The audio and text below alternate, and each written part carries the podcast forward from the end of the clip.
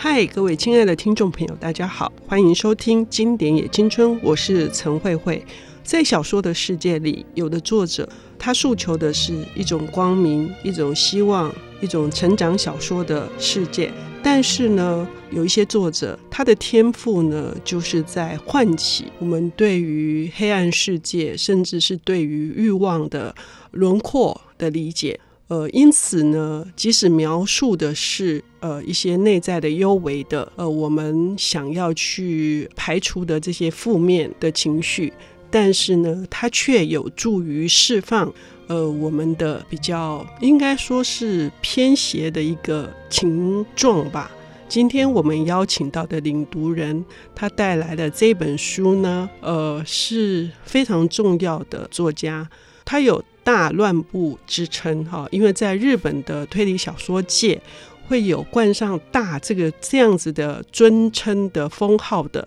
就唯一只有这么一位，他是日本推理小说之父江户川乱步。我们今天邀请到的这个领读人朱福明先生，他应该是我的老战友哈。是，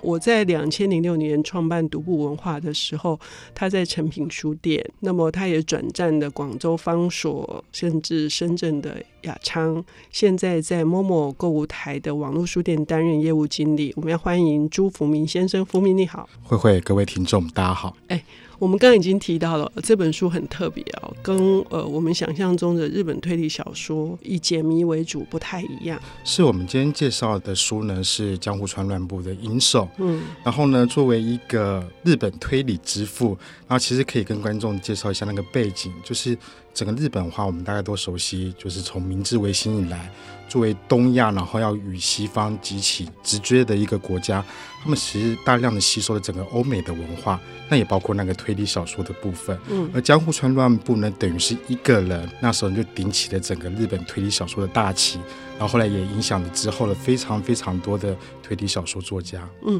他在中学毕业后哦，事实上是非常不顺遂的，因为家庭的经济的关系，他没有办法求学。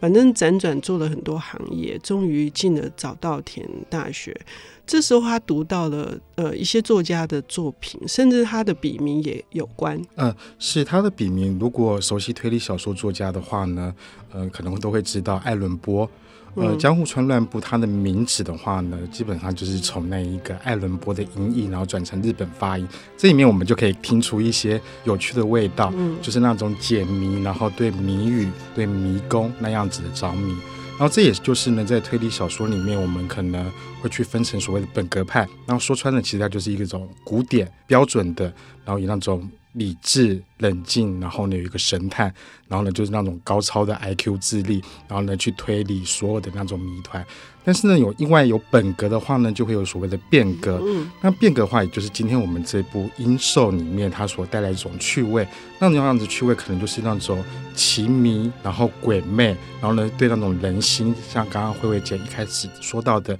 对那种人心幽微里面的一种窥视。嗯呃，要知道哈，在一九二零年代、三零年代，呃，受到这个西洋欧美的推理小说的影响，那时候其实还没有“推理”这两个字啊。呃，对，那时候其实可能很多的那一个读者小时候，然后可能都会看过福尔摩斯，嗯，还有亚森罗平。嗯。呃，江户川乱步乱步的那个影响是非常大的，嗯，所以可能现在很多小朋友，然后大家都知道江户川柯南，嗯，基本上呢就是跟江户川乱步，嗯，还有柯南道尔致敬，嗯，所以你就可以知道他那样子的地位。嗯，而这里面的所有的特征，就是你的那一个作品里面要有一个智力超群的神探。然后当然也可能会配合一个旗鼓相当的天才犯罪者，嗯，然后这样子整个故事才会相得益彰。嗯，呃，除了解谜之外，刚刚福明讲到一个很大的重点，就是这个变革或者是说变种的推理小说哈，呃，基本上它没有那么的讲究谜团，而是在氛围的塑造上面，反而把呃人心心里面的那一些。比较黑暗的部分、阴暗的这个非常去细迷的描写出来。所以其实读《江户川乱步》的时候，有时候会有一种不快感。嗯，有人称之为是那种乱步体验，嗯，就是那种经验非常的难替代，嗯，但是又说不出来的，就是会被吸引进去。嗯，这种体验呢，即使是一种不舒服的一种感觉，可是呢，为什么它又会让我们觉得？是因为我们其实心中也许也潜藏着某些我们不想面对的。嗯、呃，这样子还蛮有趣的。可能我们想犯罪，然后或者是对一个所谓的秩序体制一个反动。不过，允许我这边掉一点点书袋。嗯，呃、就是在整个乱步的大师的他的作品的。就是成名的开始的时候呢，是日本的大正时期。嗯，嗯，那我们刚刚讲到从明治，然后日本那边奋发图强到大正的时候，它有一个很大的一个特别的地方，就是呢，呃，那时候呢，所有的作品，不管是思想上面，还有社会上面呢，其实那里面都会去追求一个极致的体验。嗯，就某种程度呢，是对于一个算是。嗯、呃，在文学上面一种浪漫主义的某种延伸，嗯，嗯，但是之后呢，这样子发展到很极致的状况之下呢，其实我们就会发现，就像刚刚慧慧提的说，我们先用理性，然后呢，试图去控制，然后冷静的去观看整个世界，但是在小说里面呢，我们却去颠覆它，所以呢，推理小说它的本格和变革，我们。也是跟大家听众分享，你就会发现这里面有一个很好玩的地方，就是呢，作为一个解谜的时候，好像是一个冷静，然后硬邦邦，然后精密计算。但是如果要那么喜欢推理的话，那我们干嘛不去算数学？嗯，而是说最大谜团有可能是所谓的人心。嗯，所以呢，虽然说乱步他的作品呢以本格为主，但是今天我们介绍的阴兽，我们就可以感受到，是最大的谜团还是我们人的心里面的幽微一面。嗯，非常谢谢哦，福明帮我们梳理的这个脉络，就是说推理小说它是一个怎样在大正民主或者是说大正浪漫的这个时期，因此它并不是那么的纯然的计算，它其实是含有一些奇情的，然后是诡谲的，然后甚至呢是感官的。那这些塑造出来的一些因为，我们甚至也可以说是呃后来的。그 谷崎润一郎的《音译礼赞》里面所描绘的，就是在那个一个日本榻榻米的房间里面，然后是那个阴影所笼罩的部分。我觉得这是乱步把那个阴影笼罩的那个部分诠释的非常好的一个地方。所以福明要介绍的《阴兽》的这部作品，应该算是他很重要的代表的。嗯，是中篇小说。对，嗯，《阴兽》这部作品的话呢，发表在一九二七年。嗯，呃，其实乱步他的那个成名呢，是从一九二二，但是刚刚慧慧有提到他的那个生平，其实那时候青少年的时候家道中落。然后呢，考上了早稻田，然后可能很多推理你会发现，哦，早稻田，而且有很多重要推理小说作家也从早稻田出来。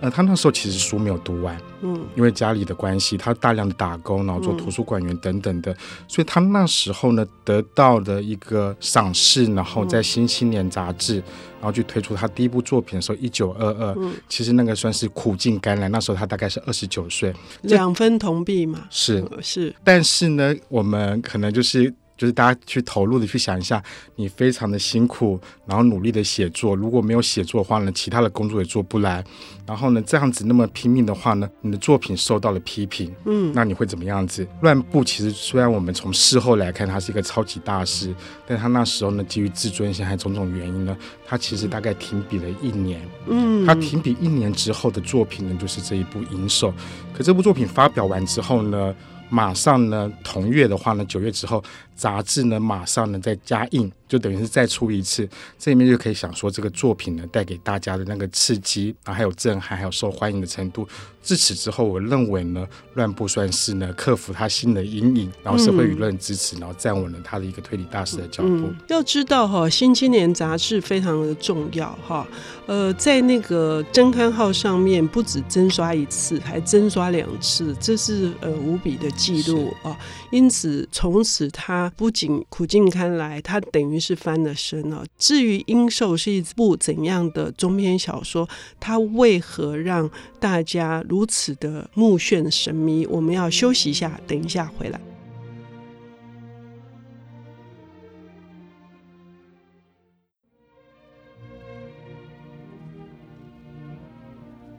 欢迎回到 IC 之音经典也青春节目，我是陈慧慧。我们邀请到的领读人是非常优秀的书店工作者。他虽然是读的是哲学本科，可是呢，他却对小说，呃，有异乎寻常的理解。呃，这是我佩服的地方。他现任是 MOMO 购物台网络书店的业务经理朱福明先生。福明你好，我们今天谈的是日本推理小说之父，呃，江户川乱步的《樱兽》啊。这部作品创下了很高的纪录哈。也使得江户川乱步从此一帆风顺。是，嗯，乱步真的是说不完的事情。嗯、日本有称之为所谓的三大神探，嗯，然后明治小五郎就是乱步所创造的。嗯、今天虽然要讲银寿之前，不过我先讲一下他整个乱步作品里面呢，为什么今天会介绍银寿？嗯，因为乱步他有很多的作品呢。比如说，他也创造了那个怪盗二十面，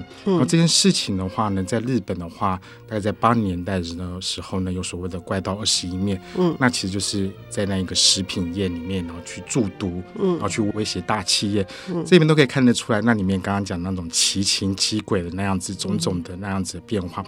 先讲的樱兽呢，呃，作为乱步的书的话，是他的少数的中篇小说。嗯，中篇小说大概是七万字左右，嗯、那其实是一个呃蛮受限于呃出版的一些状况。比如说你短篇合集的话呢，然后呢字字珠玑精彩。你长篇的话呢，十二万到二十万字的话，成为一个完整作品。中篇介于中间的话，会比较不太好发挥。嗯、但是呢，樱兽这里面呢，完全我个人会认为，甚至有可能是跟正统文学里面完全是不相上下的一个标准的类型推理作品的大成。嗯，这一点也非常好哈，因为福明已经帮我们介绍了，就是说在英受，尤其是乱步的影响，因为英受的这个篇幅，呃，为什么他需要用到七万字的篇幅？不是只有故事情节，是那个所谓的奇情跟奇诡那个部分，事实上是在心理的这个斗争。那这心理的斗争是有他擅长的是，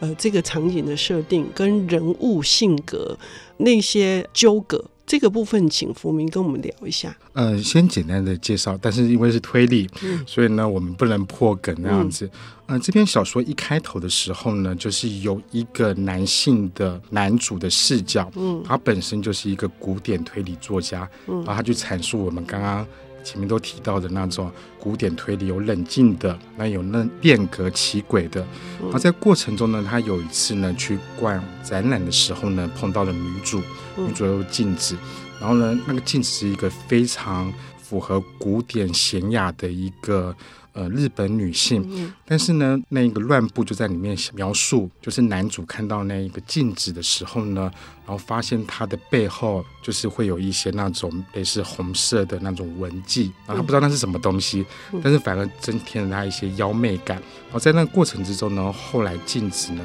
跟男主要求，就是说他碰到了一些生活上面的一个很大的威胁，是什么样子的威胁呢？原来有一个就是他怀疑的一个推理小说家，那个推理小说家呢叫做大江春泥。嗯。然后也是男主，呃，就是久闻其名，但是没有实际互动的一个推理小说家。他们两个是竞争对手，而且是刚好两面，呃、一面就是以理性为主，是本格的；然后大江春泥是一个比较是破格的，而且是而且神秘，非常神秘。是，就是基本上。没什么人见过他的那一个面目，嗯嗯、然后连编辑业务往来都很难见得他一面，嗯，嗯就算算是一个比较神秘的一个推理小说作家，嗯，所以你看这里面呢，就是有一个本格和变革里面的对决。镜、嗯、子去找，就是我们刚刚讲的男主啊，男主叫做寒川，嗯、他实际上呢，就是因为他怀疑呢，这个大江春尼其实是他以前就是年轻的时候呢一段。暧昧的情史，然后，但是呢，后来因为镜子已经嫁人了，然后他就开始去威胁他。这里面呢，他作为一个奇情的小说里面的话呢，因为我没办法去。很详细的描述这整个七万字的剧情，但是我就是去讲一段。那时候镜子有提到说，他怀疑啊，他的生活已经被窥视了。嗯，因为呢，那一个变革的那一个嗯村里的话呢，他就是有寄些信，那些信里面的内容很像是说，呃，我知道你几点几分，然后你在看什么小说，而且你在生活起居是怎么样子。完全是一个偷窥狂的一个节奏。嗯，其中有一幕是静子喝了一杯红酒，而且他还把掉落在红酒杯里的软木塞用手指，那多惊悚，对不对？是，是用手指捞起来，也就是说，他整个人是无所遁形的。对，嗯。呃，所以后来他找到了韩川，就是我们刚刚讲本格的那个推理小说作家，希望他去了解整个谜团。嗯，那这里面呢，韩川他里面有一段呢，就是小说里面非常精彩，就是他到了那一个女主的家里之后呢，观察整个环境，发现呢，如果能够做到这么巨细靡遗的窥视，天花板一定是一个线索。嗯，所以他爬到了天花板上面。他爬到天花板上面的时候，果然发现呢，里面呢就是有那一个春妮，他有可能来过上面的一个痕迹，换言之，等于他破案了。嗯，就是至少这个地方有人来过。嗯，但在这里面呢，他也从那一个天花板它的缝隙里面呢。然后呢，窥视到了我们的那个女主，嗯，然后女主她的颈部啊，嗯、然后她的那一个耳廓的形状，嗯，然后那里面呢都产生了一些妖媚感，嗯，所以很好玩。就是呢，一个女主她本身呢是一个古典。冷静，然后是有一个非常应该说宁静的一种日本的那种传统女性的一个美，嗯，但是呢，因为她的从那一个乱步里面的一些描述里面，我们又看到，反而她那些宁静里面呢，有那种我们想要把秩序给撕毁掉，然后呢，去想要去那边去窥视她的同体里面的这样子一个比较。呃，雄性感官或者这种兽性的那样子的一个欲望，所以呢，虽然作为一个推理小说作品啊，乱步在这方面的感官的描写呢，其实是非常的有意思的。对，而且这是一种空间，空间的一种切入，也就是说，你也许是平面的在看的时候，你不会产生那种福明想要说的是一种呃撕裂整个秩序，或者是说是破坏那个道德的这个。冲动，可是是因为从上俯瞰，这是乱步的一个空间的美学。嗯，是，嗯、所以我很希望啊，就是听众们的话呢，有机会的话呢，去看这本小说。嗯嗯、我这样子就是跟大家分享到一半的地方，所以后来在整个推理的过程之中呢，嗯、大概会有点确定，就是本格派和变革派的对决。然后韩川呢就发现大江村里就是那个窥视狂，嗯，所以等于是把这样子的一个竞争对手给揪出来。但是在这部作品里面呢，乱步用了双重的轨迹，嗯，然后这个双重轨迹，然后使得这个作品呢非常非常，就是它不但有刚刚讲的那个变革的趣味，然后它有那样子一个古典推理的完全的精髓，所以这个很好玩，就是在于，呃，虽然作为分类上面啊，我们刚刚前面不断的强调推理小说又有分冷静理性的，然后又有分那种奇情奇诡的。但其实呢，真正的一个好作品的话呢，它是不拘于这些类型。嗯，而且它会被上升到一个纯文学的这个地步，因为它产生的那个后面的影响，也就是说，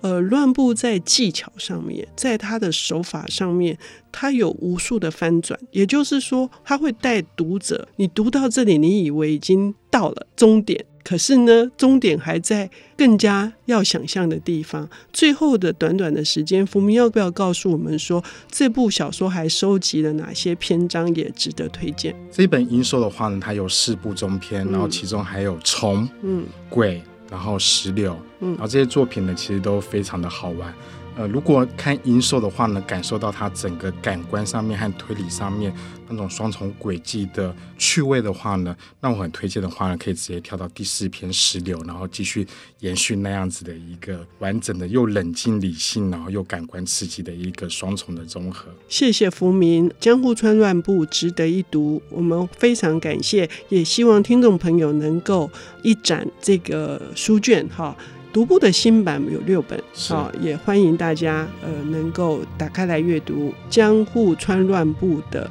无与伦比的乱步体验。谢谢，谢谢。